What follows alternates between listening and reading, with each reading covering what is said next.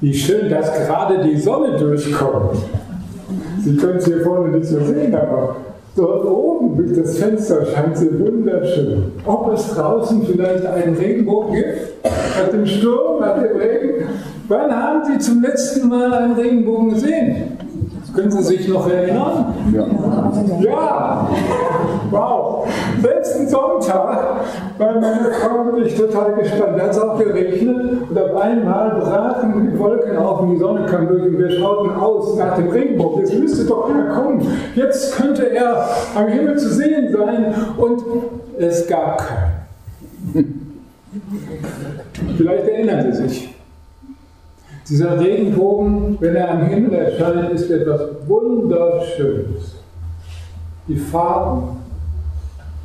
Und am schönsten, wenn er so einen richtig großen Bogen auf der einen Seite hochkommt, auf der anderen Seite runtergeht. So im Himmel erscheint irgendwie, ja, das ist auch Himmel. Das, das, ist irgendwie wie so ein Zeichen, auch wenn man die Geschichte von Noah gar nicht kennt. Ja. Irgendwie. Und dann gerade der Übergang von dunklem Wetter, Regen, ungemütlichem, die Sonne, das Licht bringt durch, das, das hat so eine Kraft. Und sie erinnert an diese großartige Zusage nach der Sintflut. Den Bund, den Gott mit den Menschen schließt. Ja, die Sintflut. Eine Geschichte, die den Kindern immer wieder neu zu Herzen geht. Den Noah, der eine Arche baut, verspottet von seinen Mitmenschen, wenn die Tiere reinkommen. Wie viele Bilder haben wir nicht schon in Kinderbibeln und anderen Zusammenhängen gesehen von diesem Ereignis? Das ist ein Bild. Und dann die Flut Zerstörung, das Unheil.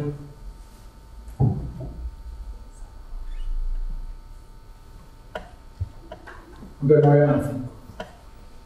Erst der Rabe wird ausgeschickt, dann die Taube. Dann kommt die Taube zurück mit dem Ölzweig im Schnabel. Sie wissen, wir können wieder Land weiß nicht, wie es Ihnen geht mit dieser Geschichte in diesen Tagen der Stürme. Wenn Sie mit dem Zug weg wollen heute, haben Sie Pech. Es fährt keiner. Und in Hamburg ist Sturmflutdrohung. Viel schlimmer noch an manchen anderen Teilen dieser Erde, was da geschehen ist. Wie bringen wir das denn zusammen mit der Sintflut? der, der Verheißung, es soll nicht wieder untergehen. Gar nicht so einfach. Ob uns diese Geschichte von Noah und seiner Begegnung mit Gott etwas heute zu sagen hat? Wir hören einen kleinen Ausschnitt aus dieser Geschichte, zunächst auf Farsi und dann auf Deutsch. Wollen Sie uns das Wir haben es auch auf den Gottesdienstzetteln auf Deutsch. Jetzt erstmal auf Fassen.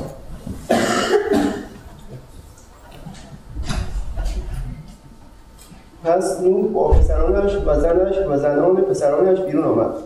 و همه و همه وحوش همه خزندگان همه پرندگان و هر آنچه بر زمین حرکت می کند به حسب خانواده هایشان از کشتی به در آمدند. عهد خدا با نوح. آنگاه نوح مذبحی برای خداوند بنا کرد و از همه چارپایان تاهر و از همه پرندگان تاهر گرفته قربانی های تمامسوز بر مذبح مذبح تقدیم کرد. و رایحه خوشایند به مشام خداوند رسید و خداوند در دل خود گفت دیگر هرگز زمین را به سبب انسان لعنت نخواهم کرد. هرچند که نیت دل انسان از جوانی بد است و دیگر هرگز همه جانداران را هلاک نخواهد کرد. چنانکه کردم تا زمانی که جهان باقی است کشت و درو سرما و گرما تابستان زمستان و روز شب باز نخواهد استاد Vielen Dank. 1. Mose 8, Vers 18. Da ging Noah hinaus mit seinen Söhnen, mit seinem Weibe und seinen Schwiegertöchtern. Auch alles Wild und alles Vieh, alle Vögel und alles, was auf Erden kriecht, die gingen hinaus aus der Arche Ar und Ar. Noah aber baute dem Herrn einen Altar. Dann nahm er von allen reinen Tieren, von allen reinen Vögeln und brachte Brandopfer auf dem Altar. Und der Herr roch den lieblichen Geruch und sprach bei sich selbst, ich will hinfort nicht mehr die Erde um der Menschen willen verfluchen. Ist doch das Trachten des menschlichen Herzens böse von Jugend auf. Und ich will hinfort nicht mehr schlagen, was da lebt, wie ich getan habe. Solange die Erde steht, soll nicht aufhören Saat und Ernte, Frost und Hitze, Sommer und Winter, Tag und Nacht.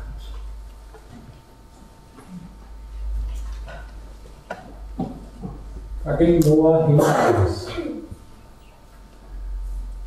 Waren Sie schon mal auf einem Boot hier an der Ostsee? Wenn Sie länger unterwegs sind und die Wellen durchaus ein bisschen größer sind, dann schwankt es auch noch, wenn Sie wieder an Land sind. Und es dem Noah, wie, wie mag es ihm ergangen sein nach dieser Zeit im Boot, mit dem Schwanken, wieder festen Boden auch unter den Füßen? Wir erfahren, er geht raus mit seinen Söhnen, seinen Weib, seinen Schwiegertöchtern, die Familie. Für mich ist das ein schönes Bild. In den Stürmen unseres Lebens wird uns das manchmal wieder bewusst, wie sehr es an der Familie liegt. Sie mag weit weg sein, die Kinder, die Eltern, aber wenn es stürmisch wird, dann brauchen wir die Familie. Und hier erfahren wir, dass nicht nur seine Familie rausgeht, sondern auch die Tiere, die Vögel, alles, was kriecht, alles wild. Irgendwie gehören die Tiere wohl mit zur Familie, oder? Jedenfalls ist das für mich ein schönes Bild. Hier sitzen alle in einem Boot. Es stimmt. Die ökologischen Herausforderungen, die wir heute sehen, die waren damals noch nicht im Blick, als das niedergeschrieben wurde. Da tragen wir dann etwas aus unserer Zeit hinein. Aber eins dürfen wir doch sagen, die Bewahrung der Schöpfung geht der gesamten Schöpfung. Und die Liebe Gottes geht der gesamten Schöpfung. Für mich ist das auch ein Anschluss über das Insektensterben nachzugehen und nicht wieder zur Tagesordnung überzugehen. Mit dem Insektensterben auch den Zurückgang der Vögel.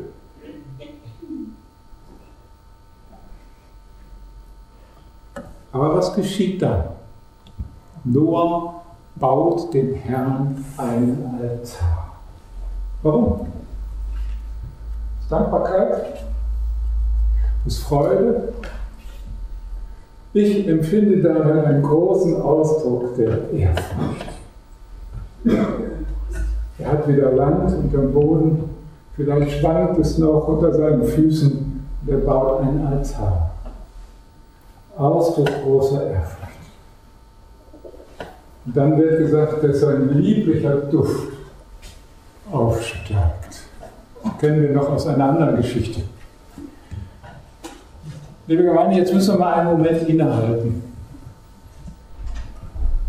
Es geht hier um eine Urgeschichte. Wenn wir versuchen, mit einem historischen Blickwinkel oder mit unseren Fernsehaugen uns das vorzustellen, dann landen wir daneben. Ich kenne jemanden, der ist mit einem amerikanischen Fernsehteam auf den Berg Ararat gefahren und wollte nachweisen, dass die Arche dort wirklich gelandet ist was, was haben wir davon eigentlich, wenn wir beweisen können, ja, da gibt es irgendwelche Abdrücke, die könnten mit dem Holz der Arche in Verbindung gebracht werden. Das Eigentliche ist viel tiefer. Die Wahrheit dieser Geschichte ist viel, viel tiefer. Und wenn hier geschrieben steht, dass Noah ein gottesfürchtiger Mensch war und dass Gott den lieblichen Duft gerochen hat, dann hat das den Sinn, dass wir hineinfinden. Wir werden eingeladen, hineinzufinden in das, was hier geschieht. Wollen Sie das? Noah baute dem Herrn einen Altar. Und dann nahm er von allen reinen Tieren, von allen reinen Vögeln. Ist das nicht irritierend? Ich bitte Sie.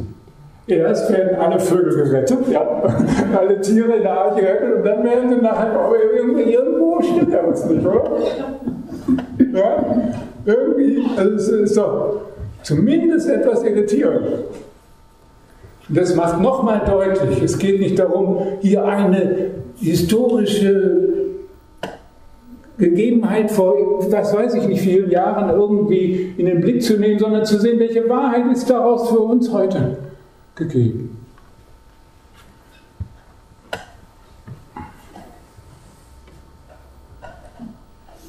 Er baute ein Altar.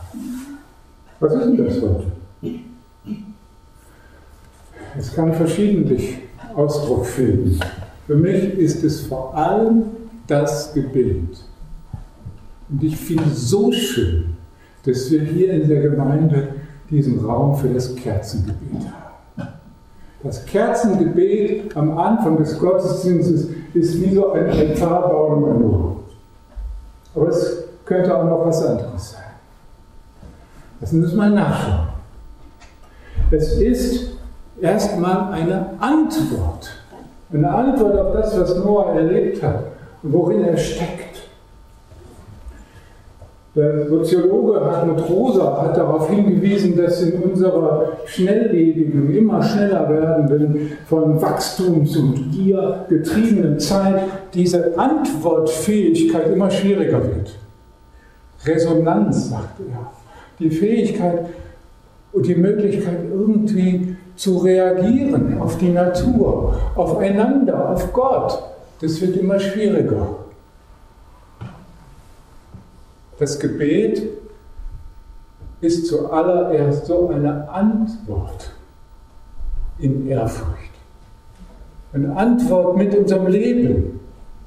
Ein Richten an Gott. Wie schön, wenn wir für unseren Dank eine Adresse haben. Das ist das Gebet. Und dann ist das Gebet auch eine Bitte. Und nur wir erfahren hier die Ermutigung, Gott lässt sich erreichen. Wenn der Duft lieblich ist im, in der Nase Gottes, wenn ich das mal so sagen darf. Und wenn hier gesagt wird, Gott sprach bei sich selbst, ich will hinfort nicht mehr die Erde und den Menschen willen verfluchen, dann ist das eine Ermutigung. Gott lässt sich erreichen. Unser Gebet verhallt nicht im All. Aber jetzt kommt's. Unser Gebet ist nicht das Mittel, Gott zu bewegen. Die Begründung lautet hier ganz anders. Die Begründung ist verrückt. Die Begründung ist völlig irritierend. Es heißt doch, als Begründung dafür, dass Gott ihn vor die Erde nicht mehr um den Menschenwillen verfluchen will, ist doch das Trachten des menschlichen Herzens böse verfluchen doch. Was ist das für eine Begründung? Bei Luther steht sogar, denn, was für ein Tell. Ja, darum Darum will Gott nicht mehr die Erde verfluchen, weil der Mensch böse ist. Was ist das für eine Begründung, liebe Gemeinde? Also irgendwie durchkreuzt das doch völlig unsere Erwartungen, unsere Vorstellungen. Das macht deutlich, wir können Gott erreichen in unserem Gebet. Aber der Grund, warum Gott handelt, ist nicht unser Gebet oder noch so eine fromme Leistung oder noch so ein intensives Ringen, sondern seine Gnade. Das, das kriegen wir logisch nicht zusammen. Aber in dieser Spannung steckt jedes Gebet, weil es nichts Magisches ist. Gott ist Gott. Und ich darf ringen im Gebet. Ich darf zu ihm kommen mit meiner Freude, mit meinem Dank und mit meiner Bitte. Und ich manchmal, ich habe schon manche Situationen erlebt in meinem Leben, wo ich, wo ich gekämpft habe mit Gott, gerungen habe. Warum? Aber wenn Gott handelt, ist es Gnade. Diese Spannung macht das Gebet aus.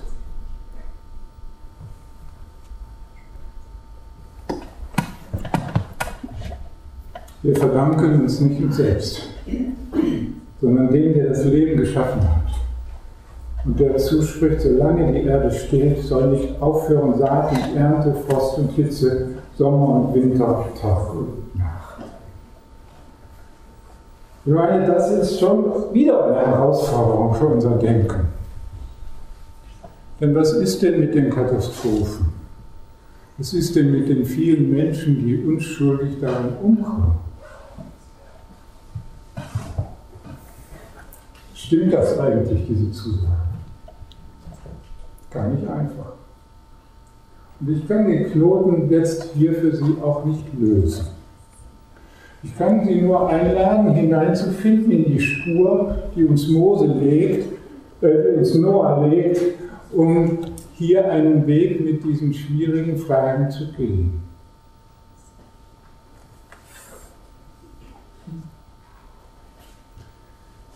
Es soll nicht aufhören, Saat und Ernte, Frost und Hitze, Sommer und Winter, Tag und Nacht. Für mich bedeutet das erstens, Katastrophen und ihr Leid kann ich nicht erklären. Aber ich kann auch nicht sagen, das seien Strafen Gottes. Das geht nicht. Bei AIDS ist das geschehen, das war eine Strafe Gottes für die Sünde der Soldaten oder was weiß ich. Oder manchmal kommt dieser Gedanke auf. Das geht nicht. Nach der Noah-Geschichte darf ich das nicht sagen, dass irgendeine Katastrophe eine Strafe Gottes sind. Auch wenn ich es nicht verstehe. Ich darf das nicht sagen. Als ob Gott die einen straft, die anderen nicht. Da komme ich wirklich in Schwierigkeiten. Das kann ich nicht verstehen. Und die Spur, die hier gelegt wird, ist bei allem, was ich nicht verstehen kann und was mich erschüttert, doch den Rhythmus des Lebens wahrzunehmen und zu sehen, es gibt Winter und Herbst und Sommer und Frühling und hier an der Küste erleben wir das ganz besonders schön. Auch wenn es mit den Stürmen jetzt ungemütlich ist. Wenn die Vögel wieder wegziehen. Wir erleben etwas vom Rhythmus. Und wenn das hier uns so dargelegt wird, dann hat das auch den Sinn, uns in dieses Gespür hineinzubringen. Ja, wir sind ein Teil in diesem Rhythmus und dahinter steht jemand, auch wenn ich es nicht verstehe. Dahinter steht jemand. Auch hinter den Stürmen meines persönlichen Lebens. Und dann erinnern Sie sich an die Geschichte von der Sturmstillung Jesu. Wenn diese Geschichte erzählt wird im Neuen Testament, dann ist es doch eine Ermutigung, darauf zu vertrauen, dass auch wenn die Stürme geschehen, auch in meinem Leben, wenn es richtig drunter und drüber geht, darauf zu vertrauen, dass er größer ist. Auch bei allen Schwierigkeiten in den Gedanken. Darauf zu vertrauen, dass er mich durchträgt. Das Sie. Auch wenn wir damit noch nicht alle logischen Probleme gelöst haben. Und dann erfahren wir, wie Jesus Christus in seinem Leiden und Sterben das Böse auf sich nimmt. Liebe Gemeinde, hier erfahren wir ein Geheimnis. Im ersten Petrusbrief wird das in Verbindung gebracht mit der Taufe. Das, was tief drinsteckt, in dem, was Gott bewegt, das, das Herz des Menschen böse ist von Jugend auf, findet in Jesus Christus und seinem Leiden einen besonderen geheimnisvollen Höhepunkt. Gott nimmt dieses Böse auf sich. Und Jesus steht auf in den Tod. Sind Sie getauft? Dann sind Sie mit hineingenommen in dieses Geheimnis dass auch ihr Böses und das Böse, das sie umgibt, mit aufgenommen ist in dieses Erlösungsgeschehen. Merken Sie, wie diese Geschichte des Noah eine so tiefgründige, wahre Geschichte ist von dem Geheimnis unseres Lebens. dass wir hineinfinden können auf, diesen, auf diese Spur und wir entdecken können, wie Gott auch in den Stürmen unseres Lebens heute da ist und uns führt. Der Apostel Paulus hat das im zweiten Korintherbrief auf eine wunderschöne Weise ausgedrückt. Kapitel 4, Vers 7. Wir haben aber diesen Schatz in irdenen Gefäßen, damit die überragende Größe der Kraft Gott angehöre und nicht von uns stammt. Jetzt kommt. In allem werden wir bedrängt, aber nicht in die Enge. In Zweifel versetzt, aber nicht in Verzweiflung. Verfolgt, aber nicht verlassen. Zu Boden geworfen, aber nicht vernichtet. Merken Sie was von dieser Spannung, von dieser Spur? Und viel dichter wird es noch im Römerbrief, wenn er in Kapitel 8 sagt, ist Christus für uns, wer kann dann gegen uns sein? Weder Tod noch Leben, noch irgendeine Kraft kann uns trennen von der Liebe Gottes. Zu dieser Gewissheit können wir kommen, auch in den Stürmen unseres Lebens. Aber, und das spürt man im Römerbrief ab, das muss irgendwie durchdrungen sein. Das fällt nicht so äh, mit einem Schnips. Und die Möglichkeit, der Weg, der das sein könnte, dahin zu finden, ist ein Altarbau. Jeden Tag neu. Dazu möchte ich Sie noch einmal am Ende der Predigt herzlich einladen, einen Altar zu bauen. Sich nicht unterzukriegen lassen von der Hetze unserer Zeit. Auch wenn, auch wenn ich muss. Auch wenn ich das noch muss und das noch muss und das noch muss und das noch muss und das noch muss. Ein Altar innehalten und wahrnehmen den Rhythmus des Lebens. Herbst und Winter, Tag und Nacht. Und sich unterkriegen lassen von den Bedrohungen dieser Welt. Sind ja nicht nur die Stürme, sind ja auch andere Bedrohungen. Nicht unterkriegen lassen von den eigenen Lebensstürmen und von den Zweifeln bekommen. Ein Altar. Antworten auf den Rhythmus des Lebens, die Schönheit der Natur und das Heil in Jesus Christus.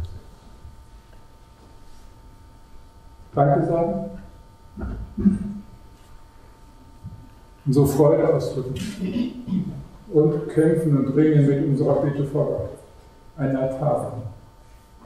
Ich habe gesagt, dass das Kerzengewinn ein wunderbarer Ausdruck davon ist. Ich kenne noch einen anderen. Vielleicht kennen Sie noch viele andere. Aber einen anderen Ausdruck dieses Altarbaums möchte ich Ihnen gerne jetzt noch nennen. Das ist das Vaterunser das Vaterunser.